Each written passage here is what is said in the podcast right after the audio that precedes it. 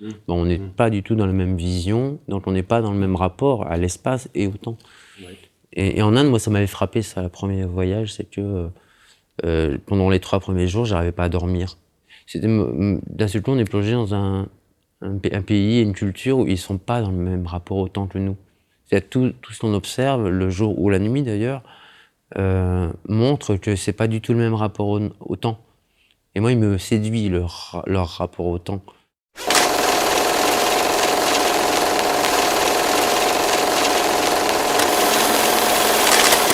Stéphane, salut. Salut Nicolas. Merci de m'accueillir euh, dans ton salon. Tu es praticien en massage ayurvédique. Est-ce que tu peux nous expliquer en quoi consiste ce travail? Pourquoi le massage ayurvédique? Et qu'est-ce qui te fait euh, apprécier ça? Et pourquoi tu le fais aujourd'hui? L'ayurveda, en fait, c'est la, la médecine indienne traditionnelle. Donc quand on parle de massage ayurvédique, c'est simplement le massage qui relève de la tradition indienne thérapeutique du massage qui fait partie, le massage fait partie de la, médecine indienne à part entière en Inde. Donc le massage ayurvédique, euh, moi je le pratique depuis 6 euh, ans, on va dire depuis 2015, après avoir commencé à faire des formations en Inde euh, à ce massage qui est le massage traditionnel indien. Donc dans ce cabinet, ben, mon objectif à moi c'est de, proposer ces soins tels qu'appris en Inde à Nîmes euh, et je tiens vraiment à ça, c'est-à-dire moi les formations que j'ai suivies, j'en ai suivi euh, deux essentiellement, plus un troisième temps avec des modules de massage en Inde. Euh, mais ces formations, elles étaient très traditionnelles, vraiment dans la tradition ancienne indienne, dans une clinique puis un hôpital public en Inde, puis un institut de yoga massage. Et euh, je tiens à développer ça, et c'est ça que je veux proposer aux gens, c'est les soins tels qu'on les reçoit en Inde. Comment tu as découvert ça? Est-ce que c'est arrivé euh, par accident, entre guillemets, ou alors euh, c'était quelque chose que tu as expérimenté et que, que tu avais envie de développer? Comment ça s'est passé pour toi? Oui. On parle dans ces cas-là de hasard nécessaire. J'avais un bouquin que j'aimais bien, dont j'ai oublié l'auteur. Le, je crois que c'est Luminé, non, je sais plus. Les hasards nécessaires. Et euh, c'est un peu ça l'histoire. Moi, j'étais complètement dans un autre domaine avant, le domaine culturel, production de spectacles, musique, plein de choses euh, liées à la culture. Et euh, ça s'est arrêté en 2013. Et en 2012, j'ai fait un premier voyage en Inde. Et ce premier voyage en Inde, il m'a complètement renversé, on va dire, et vraiment, vraiment plu. Euh, et j'avais une envie, c'est d'y retourner. Parallèlement, hasard nécessaire, j'ai aussi fait la rencontre d'une personne euh, qui travaillait avec l'Inde cette même année-là, avec qui j'étais en relation aussi euh, à ce moment-là, et qui m'a proposé de retourner en Inde. Donc en, 2013, quand mon travail culturel s'est arrêté, à la fin de l'année, je crois, début 2014, je suis retourné en Inde, et notamment pour me soigner ou recevoir des soins ayurvédiques lors d'une cure ayurvédique. Tu l'as fait, tu t'es dit ok, là ça a tilté direct quoi. Bah, ça a tilté direct, euh, je me suis dit ah j'aimerais bien apprendre ça. Quand on se dit ah c'est cool de faire des tablas en Inde, j'ai aussi pris des cours de chant d'ailleurs par exemple ou de, percussion en Inde. Mais j'avais j'ai vraiment eu l'envie de me dire euh, j'avais terminé 13 années dans la culture, j'étais un peu sans projet et je me suis dit euh, c'est le moment pour moi d'aller me former, de, prendre un temps déjà pour nettoyer et vivre d'autres choses, et puis à la fois pour, euh, bah, pour découvrir euh, peut-être ce que serait mon avenir. Donc je suis retourné euh, là où j'ai fait cette cure, dans une clinique, une clinique privée à Puri. Puri, c'est une ville euh, en Orissa, l'Orissa étant un, État un peu à part en Inde, qui est au sud de Calcutta, 500 km à l'est, et qui est très tribal, qui fonctionne sur des divinités autres que les Ganesh, euh, et Vishnu et Krishna. Ils ont leur propre divinité. Lord Jagannath, c'est les divinités là-bas en Orissa. Donc c'est un, État très à part, et c'est là que je, je suis allé, euh, et ça m'a vraiment, vraiment beaucoup plu. Et les soins étaient super, la ville me plaisait beaucoup, c'était en bord de mer, le climat est magnifique, les gens sont adorables, euh, la musique est très présente, donc c'est euh, vraiment un ensemble qui pour moi m'a convaincu qu'il fallait que j'y retourne de toute façon. Et puis j'ai mis en place avec la clinique de la cure euh, le fait de pouvoir être accueilli l'année d'après. Ils m'ont dit ben, vous revenez quand vous voulez et on vous apprend mais c'était pas un centre de formation, hein, c'était à ma demande. Ils avaient déjà reçu, euh, je crois, 5 ou 6 occidentaux depuis 15-20 ans, mais vraiment, c'est pas, pas un lieu qui se développe comme un centre de formation. Donc c'était vraiment euh, roots à l'indienne, en clinique privée, puis à l'hôpital public de la ville. Parce que le, docteur de, de, cette clinique, en fait, le docteur Dash, avait été directeur du département des paralysies et paraplégies à l'hôpital public. Donc moi j'ai terminé ma, session de formation sur la salle de massage à l'hôpital public de la ville de Pouilly, qui prenait en charge les paralysés, paraplégiques, euh, les personnes avec des grosses difficultés euh, de kinésiologiques, on va dire. Donc oui, pour en revenir à, ces docteurs et ces deux masseurs, donc j'étais pris en charge par deux docteurs qui me donnaient des cours théoriques, plus l'un que l'autre, et puis deux masseurs, des thérapistes, comme on dit là-bas, qui m'apprenaient en fait, euh, qui me faisait faire, qui me montrait. Euh, et pendant, euh, pendant deux semaines, comme ça, tous les jours, tous les jours, j'avais une formation sur le protocole de base du massage Abhyanga, qui veut dire massage du corps intégral. C'est ce que je propose aujourd'hui ici, hein, à Nîmes. et puis d'autres massages, évidemment, les massages de la tête, massage de la nuque, massage de la colonne vertébrale, massage qui se fait aux huiles chaudes aux plantes là aussi de manière ancestrale. Donc tout est fabriqué sur place avec la laborantine de l'hôpital qui fabrique à base d'épices, à base de plantes, à base, de graines d'épices, euh, tout un tas de, remèdes pour soigner euh, les différents maux, que ce soit d'ailleurs euh, les maux mentaux, les maux corporels. C'est une approche qui, traite le corps et l'esprit aussi, et même peut-être l'âme éventuellement alors c'est les trois, euh, le corps, l'esprit et l'âme, c'est la fondation de, la réflexion et de la philosophie indienne, euh, qu'ils différencient sans les opposer et surtout qu'ils ne, séparent pas.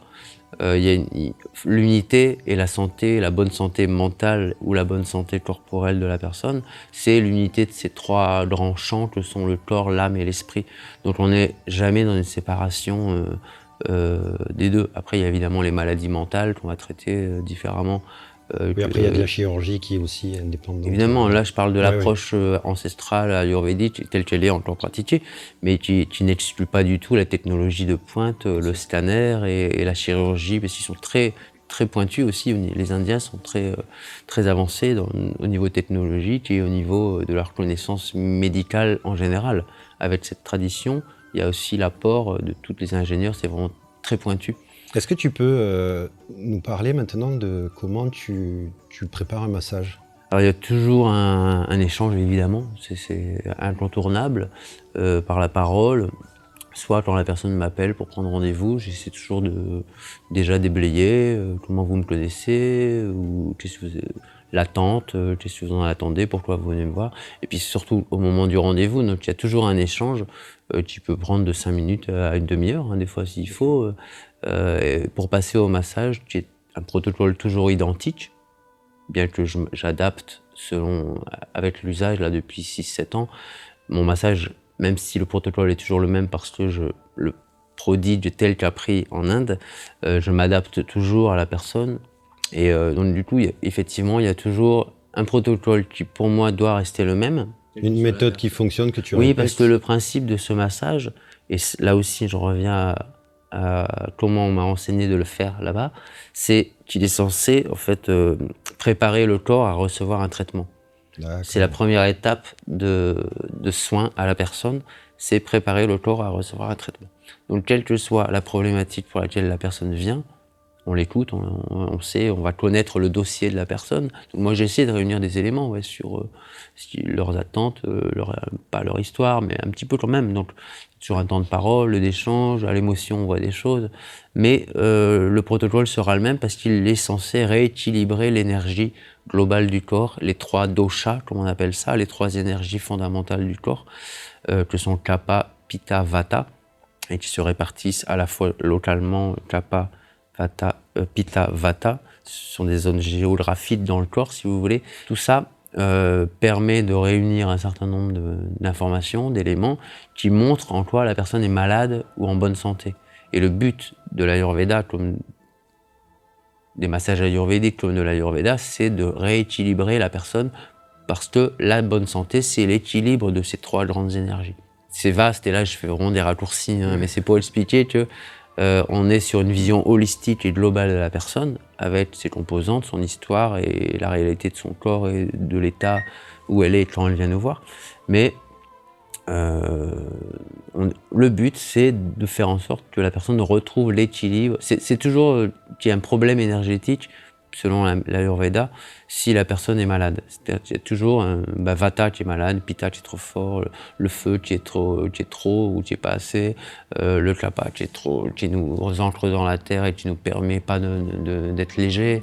Euh, oui, c'est cette vision de, l'énergie qui circule, qui est censée être fluide, et, le massage ayurvédique permet ça. Et à chaque fois, est-ce que tu prépares, tu as une préparation particulière de plantes d'huile ou tu, Alors il y a toujours une même base, euh, une même base comme en Inde, souvent d'huile de, sésame euh, qu'on retrouve dans la ma, Mahanarayan Teilam, c'est-à-dire l'huile Mahanarayan.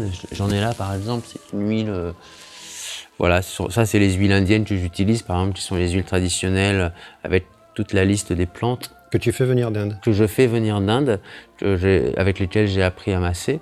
Euh, là, c'est, ça s'appelle Kerala Ayurveda, donc c'est produit au Kerala par des pharmacies traditionnelles qui elles aussi sont, sont ancestrale et là depuis très longtemps. Donc voilà, j'utilise notamment celle-là, la Dawantaram, je peux citer plein de noms d'huiles, mais pour dire que ces huiles, euh, le, but c'est de faire incorporer ces huiles par le corps. Mhm. D'accord Bien absorbé, quoi. Bien absorbé, que les huiles soient bien absorbées. C'est pour ça qu'on les fait chaudes aussi. Euh, parce que le fait que l'huile soit chaude, ça va vraiment ouvrir les pores de la peau et ça va.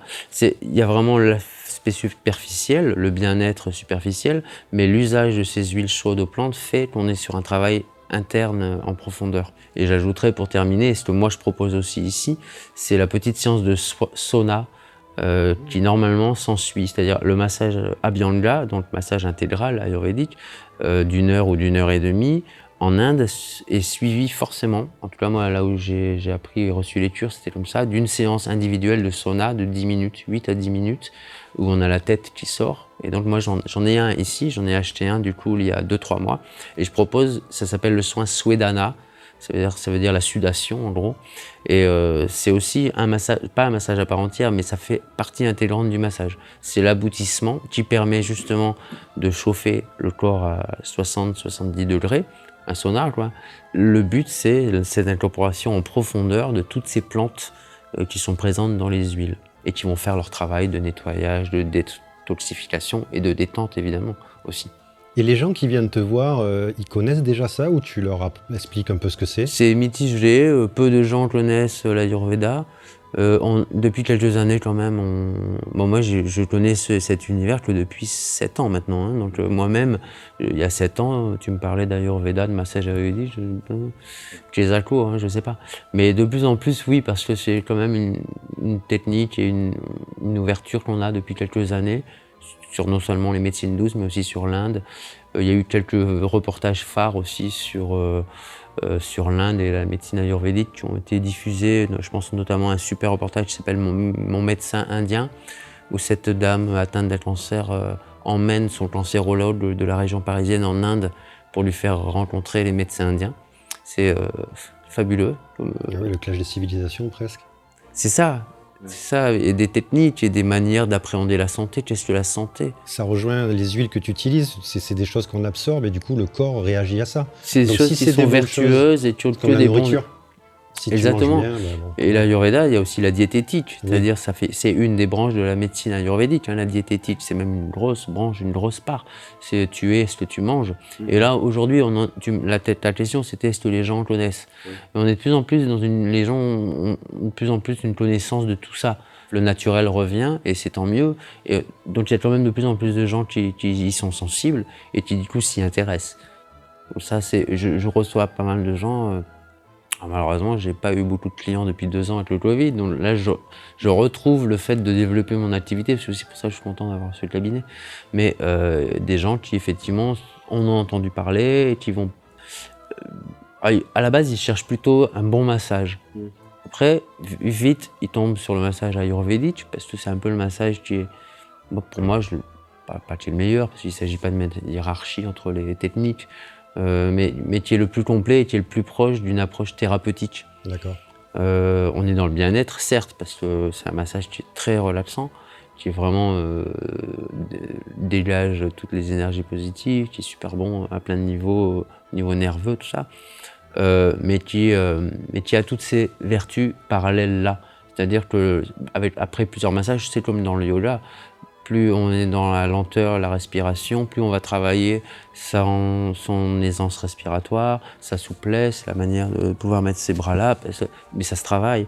Et effectivement, plus vous allez faire masser avec des huiles qui sont bonnes pour le transit, hein, plus vous aurez amélioré l'état de votre santé, l'état de votre sommeil. Les gens qui dorment mal, je leur conseille vivement d'aller vers le massage ayurvédique. Et je rebondis sur ce que tu disais sur la lenteur. Est-ce que tu peux développer ça? La lenteur. La lenteur Oui. Pour moi, c'est un, des maîtres mots. Euh, si on veut être heureux, il faut qu'on soit dans la lenteur. Mais on le retrouve dans le yoga, évidemment. Hein. Pour moi, c'est l'art, c'est l'art euh, du corps et de la lenteur, le yoga. J'ai pris des cours de, yoga en Inde, euh, sur les bords du Gange à Benares. Tous les matins, il y a le yoga public, par exemple. Ça, c'est on peut partir de là en racontant sur le bord du Gange le matin, à 5h30, vous pouvez gratuitement prendre des cours de yoga euh, sur le bord du Gange. déjà, c'est une super expérience. Il y a les vaches qui sont là à 3 mètres en plus. On met des grands tapis rouges comme ça sur le bord du Gange. Il y a une scène où il y a le prof de yoga. Après euh, avoir euh, eu une demi-heure de musique, tabla et dans musicien traditionnel avant le cours de yoga, dans le vers 5 heures du matin. Tout cela accompagne la levée du soleil. Et donc, le yoga, c'est l'éveil du corps pour accompagner l'éveil du soleil c'est se considérer comme un petit astre, ce que nous sommes, reste d'étoiles, euh, et on doit se réveiller le matin. C'est-à-dire qu'on a la nuit où notre énergie redescend, et puis il y a le jour où elle doit remonter, et le yoga va favoriser ça. Et en fait, c'est tout l'art d'accompagner le microscopique, le lent, on revient à la lenteur. Finalement, c'est l'art de se connaître tel qu'on est, en phase avec tous les éléments, on est pareil que tout ce qui nous entoure. Donc le yoga, c'est intégrer à soi l'énergie euh, du cosmos et, comprendre notre énergie vitale et mettre en, branle, si je puis dire, l'énergie vitale qui est dans le corps de chacun.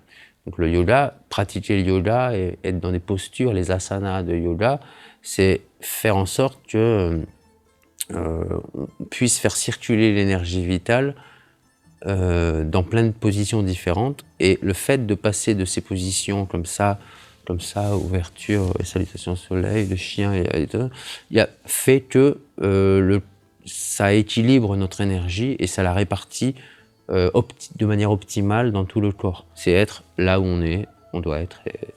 L'apprentissage de la lenteur, pour moi, il est important dans ce sens-là. Et on le retrouve dans les ragas indiens. Hein, euh, qui sont très lents avec les tas, les, les, ou, des fois il y a des mesures à 17, à 27 temps, ça va même, je crois, jusqu'à 101. Il me semble, il y a un raga qui existe. Donc on est sur des mesures à 27 temps, par exemple. Donc euh, ça veut dire qu'on est. temps de faire la boucle. Euh. Ben, voilà, on n'est pas dans du 4 temps, on n'est pas dans du 4-4 comme on le retrouve dans la musique occidentale. Donc le, dès qu'on rentre sur du 7 temps, sur du 9 temps, effectivement, on rentre sur cette question-là de c'est quoi le temps? Si, on dit qu'il y a 9 temps et qu'il n'y en a pas 4, mmh. ben, on n'est mmh. pas du tout dans la même vision, donc on n'est pas dans le même rapport à l'espace et au temps. Et, en Inde, moi, ça m'avait frappé, ça, le premier voyage, c'est que euh, pendant les trois premiers jours, j'arrivais pas à dormir. Alors, il y a l'excitation du voyage. Puis il y a le décalage horaire, peut-être aussi. Ouais, mais même pas ça. Je pense pas que ça m'est revenu après. D'un seul coup, on est plongé dans un, un, pays et une culture où ils sont pas dans le même rapport au temps que nous tout, tout ce qu'on observe, le jour ou la nuit d'ailleurs, euh, montre que c'est pas du tout le même rapport au, temps. Et moi, il me séduit leur, leur rapport au temps. Tu le définis comment, le, leur, par exemple? Il y, y a, plein de de, de, de, plans sur lesquels on pourrait répondre à ça. C'est une question spirituelle. À partir du moment où on se réincarne et qu'on n'a on pas peur de la mort, on n'est déjà pas dans le même rapport au temps. Notre rapport flippé à la mort, notre rapport flippé au temps plutôt est relatif à notre peur de la mort. Donc si on est dans une société où on te dit euh, tu meurs pas, tu te réincarnes, ça ne veut pas dire que la mort n'existe pas, hein. ça veut dire que le, rapport à ce qu'est l'existence et l'humain au fond, euh, on peut le concevoir de manière très différente selon les cultures. Et moi, ça me séduit assez. Toi, c'est quelque chose qui te parle en tout cas, même dans la Moi, musique. Moi, ça me parle. Dans la lenteur, ça me parle. J'aime les musiques lentes, j'aime les musiques mélancoliques. On en parlait en off. lentes Tu me dis, tu Ouais, fais référence à. Philippe Glass, la musique répétitive. euh, Ouais, voilà. Moi, euh, si- s'il y a de la musique en fond, euh, c'est Ravi Shankar et Philippe Glass. C'est ce mélange, effectivement, entre la musique très répétitive, déjà de, de Philippe Glass, un peu hypnotique comme ça, mais qui questionne la question du temps. On Bien est sûr. toujours sur Ouais. des boucles à trois temps, de cinq temps, de sept temps qui se qui s'entremêlent, ou de silence, euh, de très peu de notes. hein. Et puis Ravi Shankar de l'autre côté, et on est pareil, on retrouve des ragas très lents, mais on a aussi des, choses très rythmiques, euh, hyper speed et euh, où il y a beaucoup de notes dans, un- dans une seule mesure de 4 temps et euh, 32 notes. En fait, ça interroge, ça. Qu'est-ce que le temps qu'est-ce que la mesure du temps Et la mesure du temps, selon qu'on soit speed dans sa vie ou lent et tout, on n'a pas du tout la même impression de réalité. La réalité nous apparaît différemment selon qu'on la regarde sous l'angle de la rapidité ou de la lenteur. Et toi, dans ta vie, euh, en tant que bah, du coup euh, occidental, euh, ni français, ni moi, tu, tu- tu a- arrives à mettre cette lenteur dans ta vie quotidienne? Ah oui, oui, oui. Mais c'est naturel aussi en moi. Quand j'ai, euh, commencé à 5 ans, 7 ans, 8 ans à faire des puzzles. Moi, j'ai passé toute mon enfance à faire des puzzles. Je- J'étais à des puzzles de 6000 pièces. euh, Ah, mais j'adorais. Ah, moi, j'étais pas plus heureux que ces moments-là euh, de faire un puzzle à 6000 pièces, tu vois. Donc, le, la- le, le silence, la solitude ou la lenteur qui angoisserait plein de gens, moi, c'est. j'aime ça, je suis à l'aise. Alors, je suis aussi à l'aise avec euh, la techno, la danse euh, et, et le, le speed. hein. Je parle pas de la drogue, je parle du. du- mais euh, mais euh, la lenteur, ça me pose pas de souci. Donc, oui, je l'applique. Le yoga m'a aidé aussi depuis 8 ans. Je suis un peu angoissé aussi par ailleurs. Donc, c'est quelque chose qui me, qui me fait beaucoup de bien. ouais. Qui règle pas tout, mais qui. L'apprentissage de la lenteur, je pense que c'est une bonne euh, thérapie. je, Une je- bonne- Ça me parle aussi, une bonne approche. ouais. De, de réduire un peu son rythme. Tu vois, je fais la parenthèse, on parlait du Covid tout à l'heure, qu'il y a eu un peu moins d'activité, mais moi j'ai bien aimé cette période où justement euh, Mais les beaucoup de gens ont- ralenti. Et a- oui. Ouais. Beaucoup de gens ont adoré cette période pour ça. J'ai hein. bien aimé et du coup ça permettait aussi une créativité qu'il n'y a pas forcément dans l'activité quotidienne où il faut voilà, aller bosser, Ouais. machin.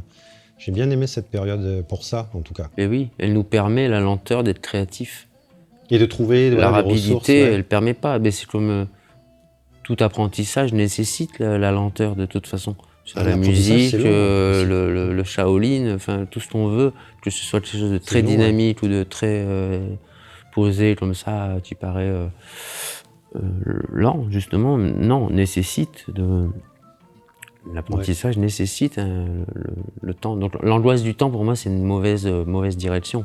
Notre société elle pêche par là aujourd'hui. Le- la 5G, allons vite à la bourse, c'est- pas possible. Enfin, c'est- on est juste dans la mauvaise voie, on est en train de s'en rendre compte. Et les Indiens, eux, ont bien compris que c'était pas ça la bonne voie. Encore aujourd'hui. Ça n'empêche pas d'avoir une technologie et d'être euh, dans le monde et dans la rapidité et l'instantané. Mais eux, ce qui les sauvera, c'est cette philosophie qui dit il n'y a pas à speeder, il n'y a pas. Moi, la vie me semble lente. Hein. Ouais, Moi, J'ai pas cette sensation. lenteur, ouais. On revient à la lenteur. hein. Pareil, ah, c'est le temps passe trop vite. Moi, je- le temps passe pas trop vite. Le temps, je prends. Des fois, il passe vite, des fois, il passe pas vite. Euh, Mais le temps ne passe pas Ouais, vite. Il ouais, passe ouais. vite si on veut bien. Il passe lentement si on veut bien. C'est une euh, sensation qu'on a. quoi. Ouais. Et quand j'ai écouté les premières fois euh, Ravi Shankar, euh, Philippe Glass, euh, en- quand j'avais euh, 16 ans, euh, ça me semble très loin de cette époque où j'ai découvert cette musique. Mm. J'ai pas du tout l'impression que c'était hier. C'est- Ouais, euh, J'ai j'ai l'impression qu'il y a un grand champ, un long chemin derrière moi et je me retourne, je vois pas le début. hein. Enfin, Oui, pour oui. moi, ça me semble très très très loin. Mais ça fait toujours partie de ta vie, tu écoutes toujours ça avec plaisir. Et ça fait toujours partie, ouais. Et des fois, moi j'ai 49 ans, euh, je me dis des fois, peut-être j'ai encore 40 ans à vivre. Et je me dis, mais il y a encore tout ça à faire. moi ça me semble, mais ouais. super loin. Ouais. Donc euh, on a le temps. hein. Ce sujet sur la lenteur et tout, ça, ça me parle aussi, ouais. C'est vrai que c'est ouais, c'est quelque chose, je pense, qui est important de développer. euh, pour, euh, alors pas que ça, on est d'accord, Mm. comme tu l'as dit, mais c'est une polarité entre vitesse-lenteur et de trouver un équilibre entre les deux peut-être. Mm. Parce que ça permet de, le- voilà, comme je le disais tout à l'heure, pendant le Covid, ça permet d'observer les choses, de se poser, de s'observer soi-même aussi, de se regarder. Sinon, euh, on est speed dans tous les sens, on n'a pas le ouais. temps, et puis euh, ça peut faire peur aussi, parce que tu vois, de se regarder en face, ça peut faire peur. Ouais, la solitude, la lenteur peuvent faire peur. Et c'est, euh, moi, des fois, ça m'angoisse aussi, hein, de- Ouais, ouais. le silence, le rien.